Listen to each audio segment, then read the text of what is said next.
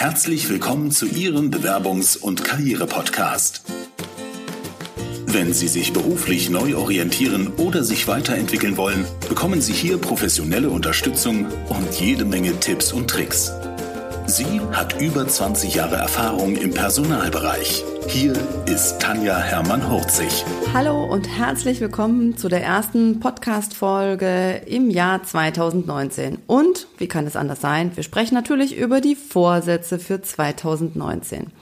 Das kennt wahrscheinlich der ein oder andere, dass man sich da immer wieder überlegt, wie funktioniert es dieses Jahr dann wirklich mal richtig. Ich habe einfach mal ein paar Tipps dabei. Einmal, wie es auf jeden Fall daneben geht und dann möchte ich Ihnen natürlich mit auf den Weg geben, wie Sie es auf jeden Fall besser machen, so dass 2019 tatsächlich Ihre Ziele auch oder Ihre Vorsätze auch erfüllt werden. Fangen wir an mit den Neujahresvorsätzen und wie sie auf jeden Fall scheitern werden. Also es ist ja ganz häufig so, dass man sagt, oh, in der Studie waren so die obersten Punkte, die auf jeden Fall auf jeder Liste stehen, abnehmen. So, das heißt, also meistens ist es ja so, dass man vielleicht damit anfängt zu sagen, mm, fünf Kilo müssten auf jeden Fall runter. Dumm gelaufen, letztes Jahr hat es nicht funktioniert, also müssen es dieses Jahr auf jeden Fall mal zehn sein. Ja, und ähm, 10 Kilo in einem Jahr runterzukriegen, wenn man nicht gerade übergewichtig ist, ist, glaube ich, echt hardcore. Also ich habe es bisher nicht geschafft. Und von daher habe ich dieses Ziel auf jeden Fall von meiner Liste gestrichen, 10 Kilo abzunehmen ist etwas, das ist meistens schon so demotivierend, dass man damit gar nicht anfangen will.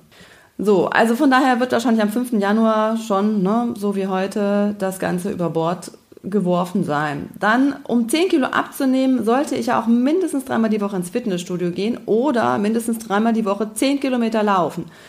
Allerdings suchen sich viele dann ein Fitnessstudio aus, was zu weit weg ist oder wo die Öffnungszeiten womöglich nicht passen. Und außerdem ist es dann so, die Kinder sind in der Zeit nicht betreut und dreimal die Woche ins Fitnessstudio, wenn man gerade anfängt, ist einfach zu viel. Da fallen einem schon ziemlich viele Sachen ein, dass das einfach nicht funktionieren wird. Aber dann ist ja noch da diese gesunde Ernährung. Was heißt das eigentlich? Also auch ich habe das mal auf meinem Zettel gehabt, habe mir dann ein paar Kochbücher rausgesucht und habe dann so Sachen gelesen, wo ich dachte so, oh Gott, was ist das denn? Flohsamen? Da hat es mich schon selber gekratzt. Und ich dachte so, hm, wir gehen einfach mal ins Reformhaus, gucken, was das Ganze denn ist. Und teilweise ist das dann gleich so teuer, dass man sagt so, ach nee, komm, also das äh, ist das wirklich so gesund? Brauche ich das wirklich? Dann kauft man das voller Stolz, macht ein tolles Essen Mann und Kinder haben keine Lust darauf und sagen, boah, schmeckt irgendwie alles nicht. Und also alleine für mich will ich es ja dann irgendwie auch nicht machen. Also auch das schwierig.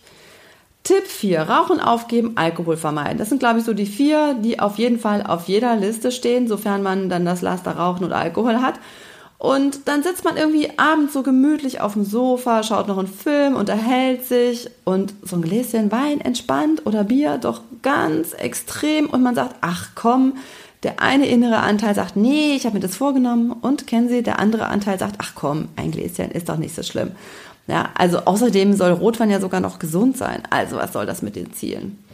Und dann habe ich bei vielen, gerade auch im Coaching natürlich noch, den, äh, das Ziel Gehaltserhöhung fordern. Und das Problem dabei ist, dass ganz viele Leute dann das einfach auf ihre Liste schreiben, ohne sich vorher mal beschäftigt zu haben, so was habe ich eigentlich geleistet, wie sieht die Unternehmenssituation überhaupt momentan aus und äh, naja, so richtig gut funktioniert hat es nicht, aber wir schreiben es mal auf die Liste. Also wird auch echt schwierig, wenn ich nicht weiß, was habe ich eigentlich tatsächlich mehr geleistet und welche Projekte habe ich nach vorne gebracht.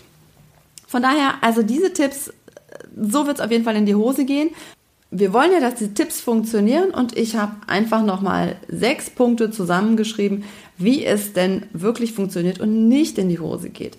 Das heißt, überlegen Sie sich doch einfach mal, was waren die erfolgreichen Projekte 2018? Erstellen Sie mal eine Liste, wo Sie alle Projekte aufschreiben, die Sie letztes Jahr erfolgreich gemanagt haben, wo sie Spaß hatten und die Umsatz gebracht haben oder die, wenn sie angestellt sind, ähm, ihnen einen Schritt nach vorne ermöglicht haben.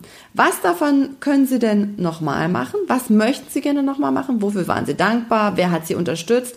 Und das ist sozusagen ihre Schatzliste. Also das ist das, was gut funktioniert hat und wo Sie durchaus sagen können, Mensch, 2019 möchte ich mehr davon. Dann schauen Sie einfach mal, was ging total daneben und was wollen Sie auf jeden Fall dieses Jahr nicht mehr. Und so eine Liste können Sie dann zum Beispiel auch geschmeidig übers Feuer halten. Also der nächste Schnee kommt ja hoffentlich und Sie können ein Feuerchen machen. Und ähm, es gibt manche, die in, der, in meiner Coaching-Ausbildung war das auch so, dass wir also eine Liste mit den Sachen, die wir gar nicht mehr haben wollten, einfach verbrannt haben. Und es löste sich in Luft auf und war irgendwie auch schon ein cooles Gefühl. So, aber wie wollen wir denn die Ziele nächstes Jahr oder dieses Jahr so machen, dass sie wirklich funktionieren? Sie kennen vielleicht diese SMART-Formel. Das heißt, ich, es ist wichtig, dass ich Ziele so formuliere, dass sie smart sind. Was heißt das? S steht für spezifisch, also eine eindeutige Definition des Ziels. M steht für messbar, also woran mache ich das fest, dass ich es erreicht habe? Also was, wie viel, bis wann. A ist akzeptabel bzw. erreichbar. R ist realistisch, also unrealistische Ziele haben echt keine Chance auf Umsetzung. Das ist wie mit den 10 Kilo. Terminiert. Wichtig, bis wann habe ich dann was erreicht? Also, wenn wir jetzt zum Beispiel das Beispiel Sport und Abnehmen wählen. Zum Beispiel bis zum 30. Juli 2019 habe ich drei Kilo Körpergewicht abgenommen und gehe einmal die Woche zum Sport. So, und dann müssen Sie natürlich überlegen, was ist für Sie realistisch und akzeptabel. Und ähm, sicherlich gehört da nicht nur zum Sport gehen, sondern wirklich auch die Entscheidung dazu, wie ernähre ich mich. Aber also ich glaube, drei Kilo ist eine realistische Zahl. Dann aus meiner Erfahrung finde ich es echt total wichtig, sich mit Leuten auszutauschen, die mich bei der ganzen Geschichte unterstützen. Das heißt nicht, ähm, dass ich irgendwie meine Ziele ganz groß an die Glocke hängen muss, um zu sagen, so ja, das habe ich jetzt irgendwie vor und dann äh, kläglich damit scheiter, sondern suchen Sie sich Unterstützer, die Sie positiv unterstützen und nicht welche, die sagen, boah, das schaffst du sowieso nicht. Ja, also von daher holen Sie sich Freunde oder Nachbarn, äh, Familie mit ins Boot und erzählen, welche Pläne Sie für das nächste Jahr haben und äh, vielleicht finden Sie jemand, der mit Ihnen ins Schwimmbad geht oder ins Fitnessstudio oder der einen Sprachkurs macht oder Rezepte zum Abnehmen austauscht oder wie auch immer. Macht ja häufig meistens viel mehr Spaß. Also ich habe eine Freundin, mit der ich immer dienstags zum Sport gehe. Wenn wir beide uns nicht hätten, würden wir, glaube ich, also ich zumindest, häufig dienstags dann doch zu Hause sitzen und am Computer weiterarbeiten. Also von daher nutzen Sie die Möglichkeit und äh, ja, nehmen Sie gleich den Schwung mit, doppelte Freude, nee, geteilte Freude ist doppelte Freude. Dann schauen Sie Tipp 5, Zeitfresser und Energieräuber. Auch dazu überlegen Sie sich, mit wem Sie sich umgeben und wer Ihnen gut tut. Wer zieht Ihnen Energie ab und wer raubt Ihnen Zeit? Überlegen Sie sich, mit wem Sie gerne mehr austauschen möchten und mit welchen Positionen Sie die Zeit einschränken oder komplett streichen. Ja, also überlegen Sie, was tut Ihnen gut und wo vergeuden Sie aus Ihrer Sicht die Zeit. Der sechste Tipp, die richtige Planung in Schritten. Das Jahr hat 365 Tage und meistens reicht es erstmal eine grobe Jahresplanung zu machen. Ja, also Sie wollen ja auch, wenn Sie wandern gehen, nicht den Berg in einem Tag erklimmen und senkrecht geradeaus hochsteigen, sondern Sie gehen normalerweise in Serpentinen da hoch.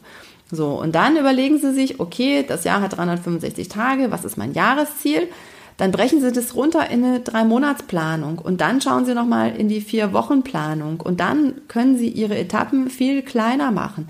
Aber häufig ist es so, dass wir so ein Riesenthema haben und überhaupt nicht wissen, oh Gott, wo ist denn der erste Schritt? Wie fange ich denn da bloß an? Und da hilft es einfach, das Ganze in Etappen runterzubrechen. So, und natürlich ist es so, dass ganz viele zwischen Weihnachten und Neujahr an ihren Zielen arbeiten.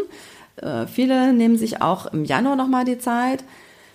Aber wichtig ist, glaube ich, wirklich auch dann da dran zu bleiben. Also ich meine, ähm, was spricht dagegen, im Juli mal sich hinzusetzen und zu überlegen, okay, was ist von dem, was ich mir vorgenommen habe, schon erreicht, wo muss ich nochmal nachjustieren? Oder Sie machen sich grundsätzlich eine Drei-Monats-Planung, ja, dass Sie immer in Etappen vorwärts gehen und nicht gleich sagen, okay, also ich habe mir zehn Kilo äh, abnehmen vorgenommen und im Juli habe ich immer noch kein Kilo abgenommen, also schmeißen wir das Ziel gleich über Bord. Überlegen Sie, wie Sie in Etappen Ihrem Ziel näher kommen. Und vor allem bleiben Sie dran. Machen Sie Ihre Jahresplanung nicht immer nur einmal am 1.1. Gewöhnen Sie sich an, Ihre Jahresplanung in Etappen, vielleicht in drei Monatsetappen nochmal zu machen. Damit sind Sie wesentlich effektiver. Ich freue mich und bin total gespannt, wie das bei Ihnen ist. Setzen Sie sich Ziele? Machen Sie eine Jahresplanung oder wie ist das bei Ihnen? Welche Erfahrungen haben Sie damit gemacht? Ich freue mich, wenn Ihnen meine Tipps und Tricks zum neuen Jahr weiterhelfen. Ich freue mich auch riesig, wenn Sie dann bei iTunes eine positive Bewertung hinterlassen. Sie wissen, das ist ja das, wovon wir Freiberufler leben und worüber wir uns freuen, wenn unsere Podcast-Episoden noch weiter verteilt werden können. In diesem Sinne wünsche ich Ihnen einen super Start in ein erfolgreiches, gesundes und glückliches 2019. Bleiben Sie gesund und starten Sie durch. Vielen Dank fürs Zuhören. Wenn Ihnen die Business-Tipps gefallen haben, dann geben Sie gerne Ihre Bewertung bei iTunes ab. Die Shownotes zu dieser Episode finden Sie unter www.hermann-40.de slash und dann die Nummer dieser Episode eingeben. Und die besten Bewerbungstipps aus dem Podcast gibt es unter www.hermann-40.de slash Bewerbungstipps. Bis bald beim Bewerbungs- und Karriere-Podcast mit Tanja Hermann-Horzig.